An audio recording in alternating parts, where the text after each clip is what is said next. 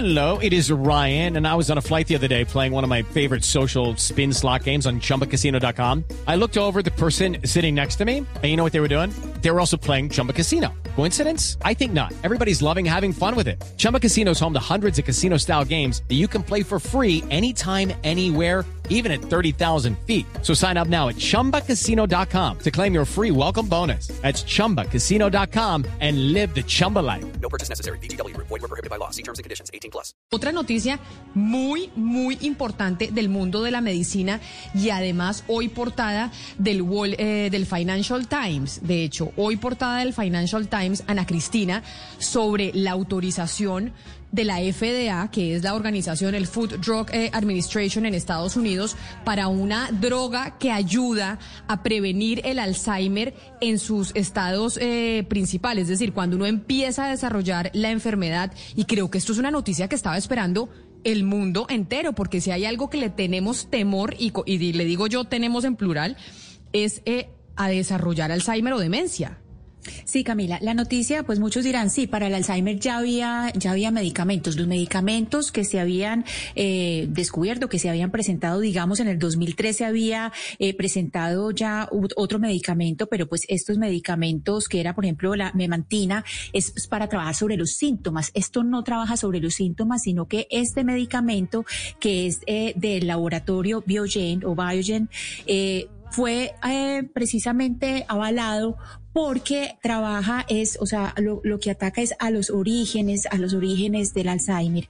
Entonces, pues hoy eh, ha, ha habido varios comentarios, digamos, ha despertado mucha controversia, es una gran noticia, pero ha desper- despertado controversia, Camila, esencialmente por cuatro razones. Primero, porque se aprobó en un proceso que algunos llaman muy acelerado. Eh, recordemos que Biogen había caído el 30% en la bolsa y hoy pues amaneció disparado, obviamente. Entonces, cuando la FDA, pues, que es la, la, la Agencia de Medicamentos de los Estados Unidos, los aprueba, pues todo el mundo sospecha por, porque ahí mismo se disparan las acciones. En segundo lugar, porque se hicieron tres ensayos clínicos, el segundo de ellos no fue muy bueno, pero el primero sí, el, primero sí le fue muy bien. Eh, el tercer eh, asunto, Camila, es por la posibilidad de eh, un efecto secundario que son los edemas cerebrales. Entonces, eso también, eh, digamos que ha generado controversia. Y además, por la, manera en que trabaja este medicamento. Ahí va el cuarto punto. Y es que para poder detectar las proteínas beta amiloides, que son las que cuando se acumulan entre las células del cerebro empiezan eh, a producir eh, ese deterioro cognitivo que significa el Alzheimer, para detectar esas proteínas hay que tener lo que se llama un PET scan, que es un examen que es supremamente costoso, es de 5 mil dólares, cuesta 5 mil dólares hacerlo.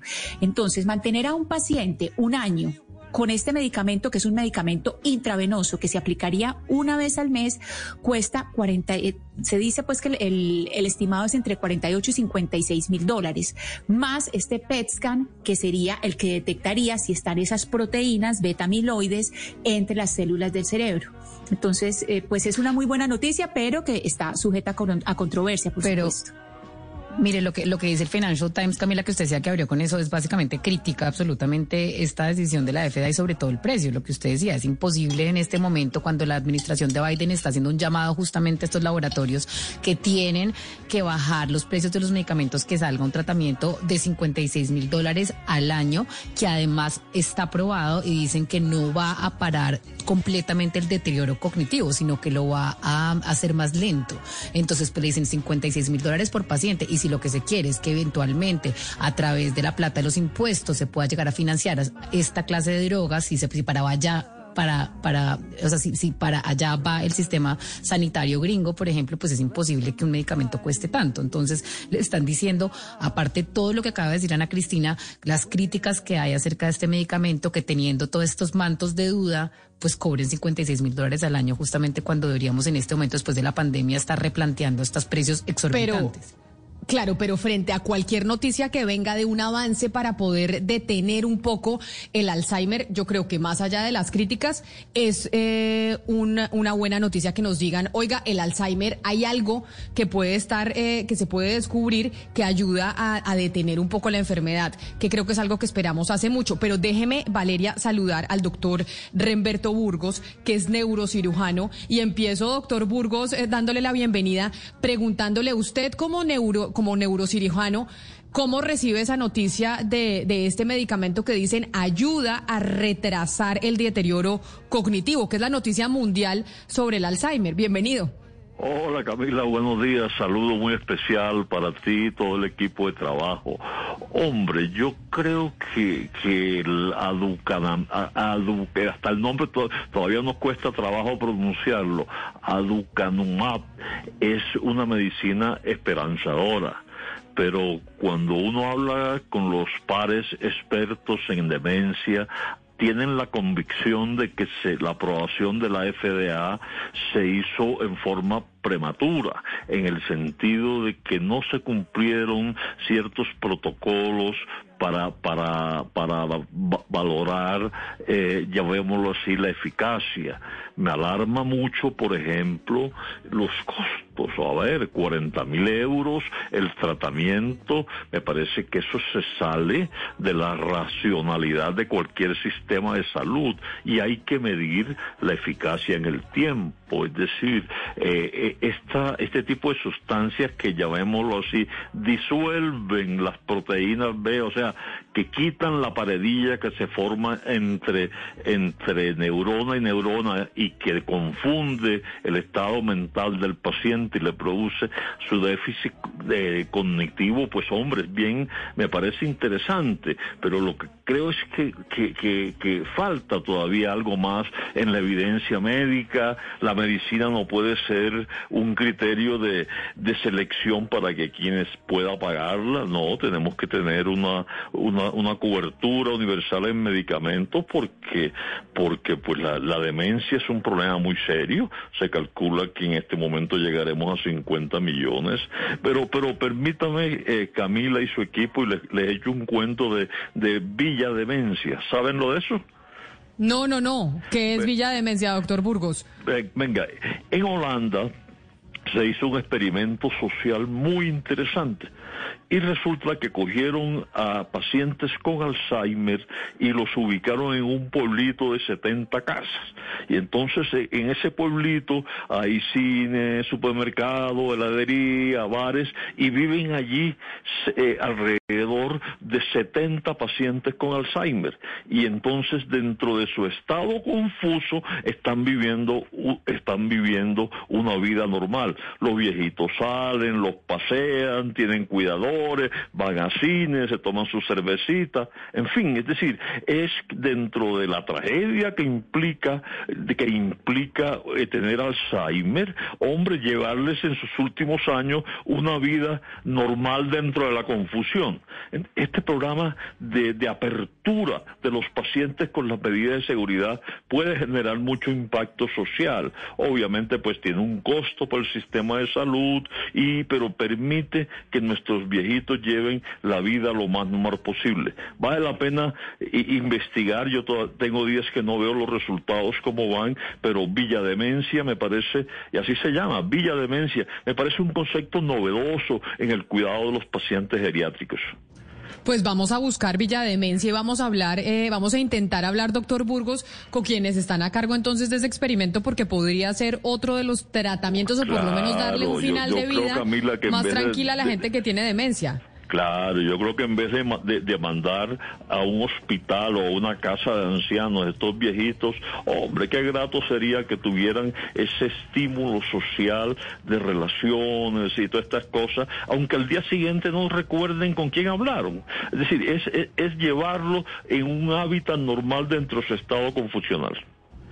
Doctor Burgos, lo hemos llamado no solo para hablar de este tema, sino principalmente para una columna que usted publicó en el diario digital eh, ¿Quién y qué? En que titula Infames y habla de la situación del sistema de salud en estos momentos del pico más alto que enfrentamos del COVID-19 y de la situación de las unidades de cuidados intensivos, no solo para temas de COVID, sino para todas las afectaciones. Y a veces tal vez se nos olvida que estamos en, un, en, en una situación crítica en el sistema de salud en todo el territorio nacional. Sí, mira Camila, vamos a hablar claro y directo. Si a Camila Zuluaga le da COVID y tiene dificultad respiratoria, hoy aquí en Bogotá no existe un sitio donde la podamos atender. Así de claro. Y eso no puede ser. ¿Qué es lo que pasa? Hay un colapso del sistema de salud, la, la, la, demanda hospitalaria está sobresaturada como nuestras urgencias, el pico de contagio y de contaminantes está muy alto, hay desabastecimiento y algo muy importante, el talento humano en salud está extenuado.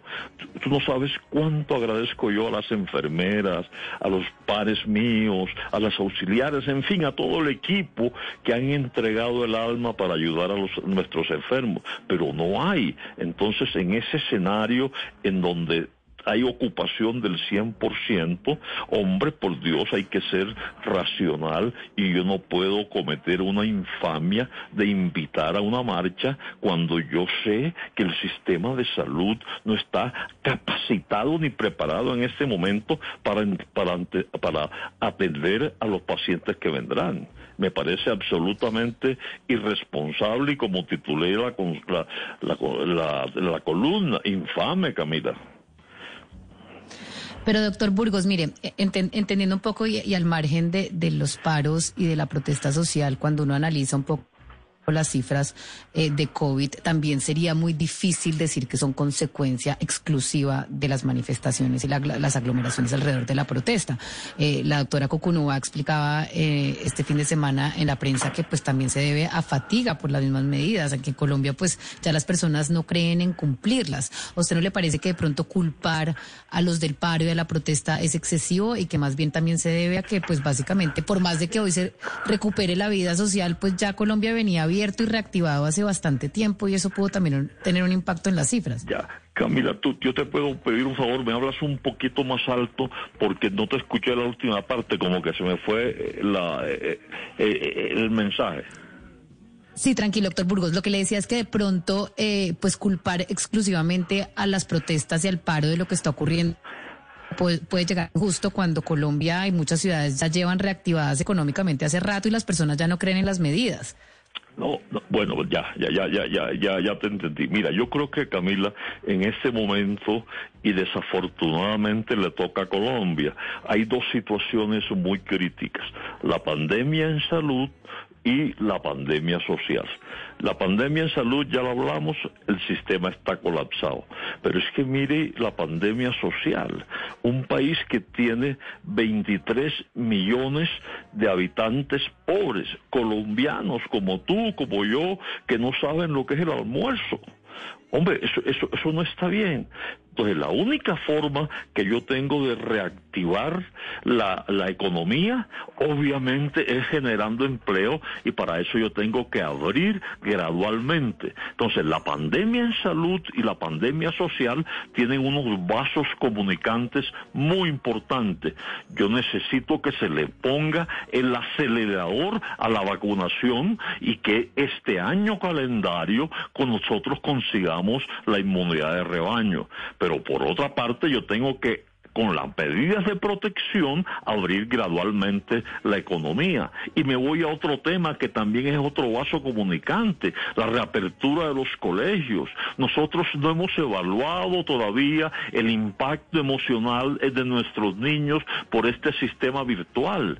Los profesores son irreemplazables, Camila, irreemplazables. Entonces tenemos que volver gradualmente, y eso lo hemos dicho, a la reapertura de los colegios, pero protegiéndonos todos. Entonces, no, yo no puedo aceptar que me distraigan la política pública de salud con estos paros que no conducen y que no construyen. Doctor Burgos, pero eh, vamos un poco al contraste, que precisamente lo que estamos eh, como tratando de hacer. Eh, recordemos los días sin IVA, cuando el mismo gobierno llamó a que los consumidores fueran masivamente a los almacenes a comprar y que vimos todas esas aglomeraciones. Era otro momento de la pandemia, yo entiendo, el personal médico no estaba tan cansado, pero igualmente era un foco de contagio absolutamente peligroso y sin vacunas, sin ni siquiera haber vacunas. Entonces, le quisiera preguntar por eso, por esa, esos efectos ¿Usted recuerda los efectos del contagio después de los tres días sin IVA y por qué parecería que algunas personas se manifiestan ahora por la protesta pública, pero entonces no dijeron nada ante los días sin IVA? No, Camila, yo creo que no es comparable la situación. Yo soy un demócrata y yo creo en la protesta social pero con objetivos claros, con objetivos absolutamente concretos. En salud, si a mí me dicen, vamos a protestar para que la ley de punto final llegue a feliz término, vea, yo soy el primero. Pero si a mí me dicen que vamos a protestar tirando piedra, yo a esa no voy. Entonces, yo soy un demócrata, creo en el derecho de la protesta social pacífica. Pero lo que yo no puedo aceptar es que la protesta social pacífica viole los derechos de movilidad de otras personas.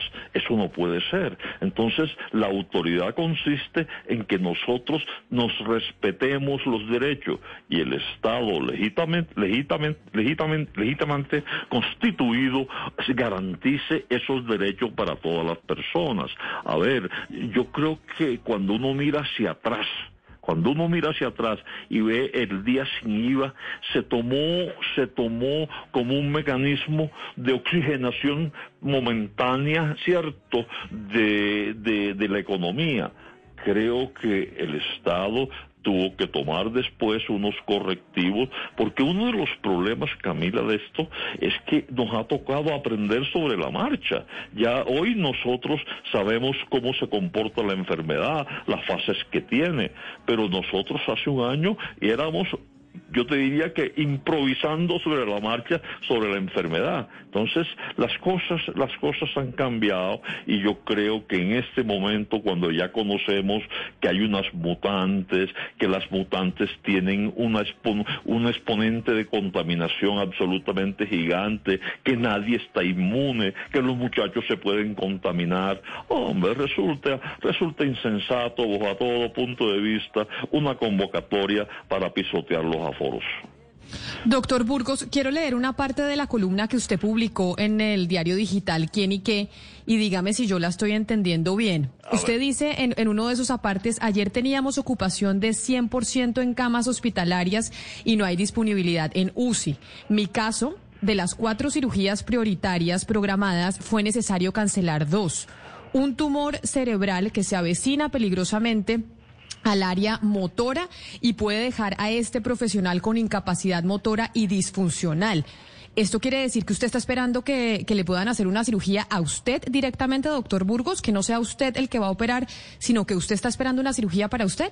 No, no, no, no, no, no, no, no, ah. no, no, no, no, no, mira Camila, hace media hora hablé con dos pacientes, uno de ellos muy amigo, que están agendados por tumores cerebrales para mañana hoy, faltando 24 horas para la cirugía programada, no sabemos si se van a hacer o no. Entonces, pongámonos en el pellejo del vecino. Hombre, me van a abrir la cabeza todo el misterio que hay para la cirugía cerebral y yo faltando 24 horas no puedo saber si me van a operar o no porque depende de cómo amanezca mañana la disponibilidad de UCI.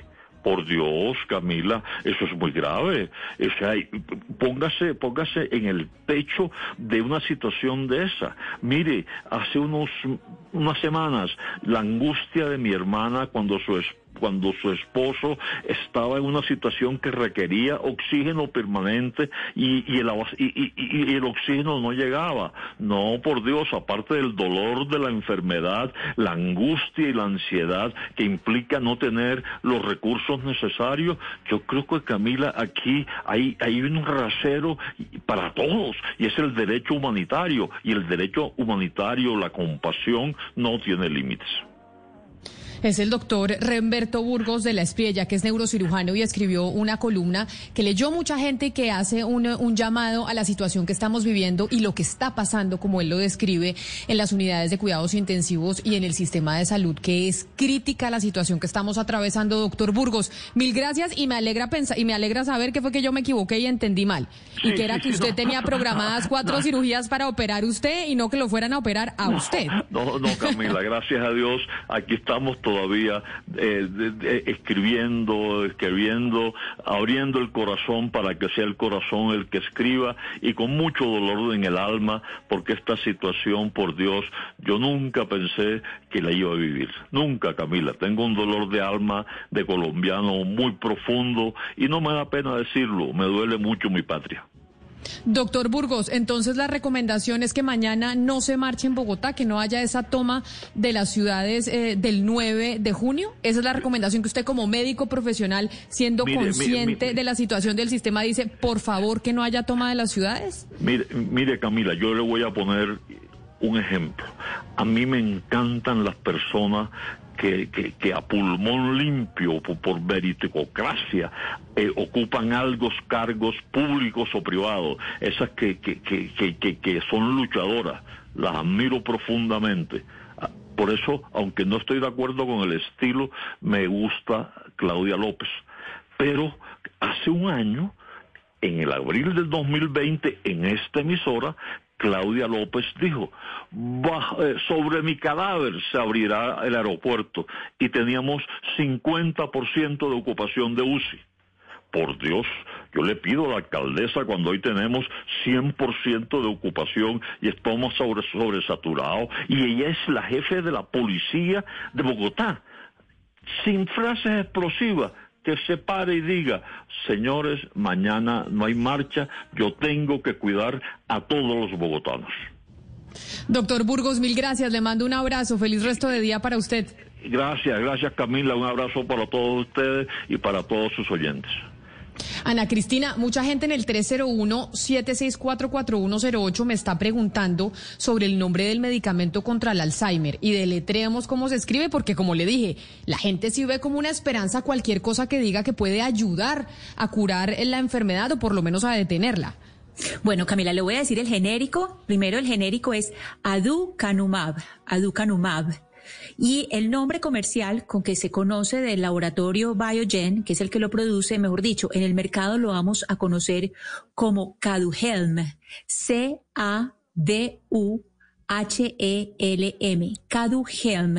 Ese va a ser el nombre comercial con el que se va a conocer eh, para poderlo eh, adquirir. Y le, repito, es eh, intravenoso una vez al mes. ¿Cómo se llama el genérico? El genérico es Aducanumab. Aducanumab.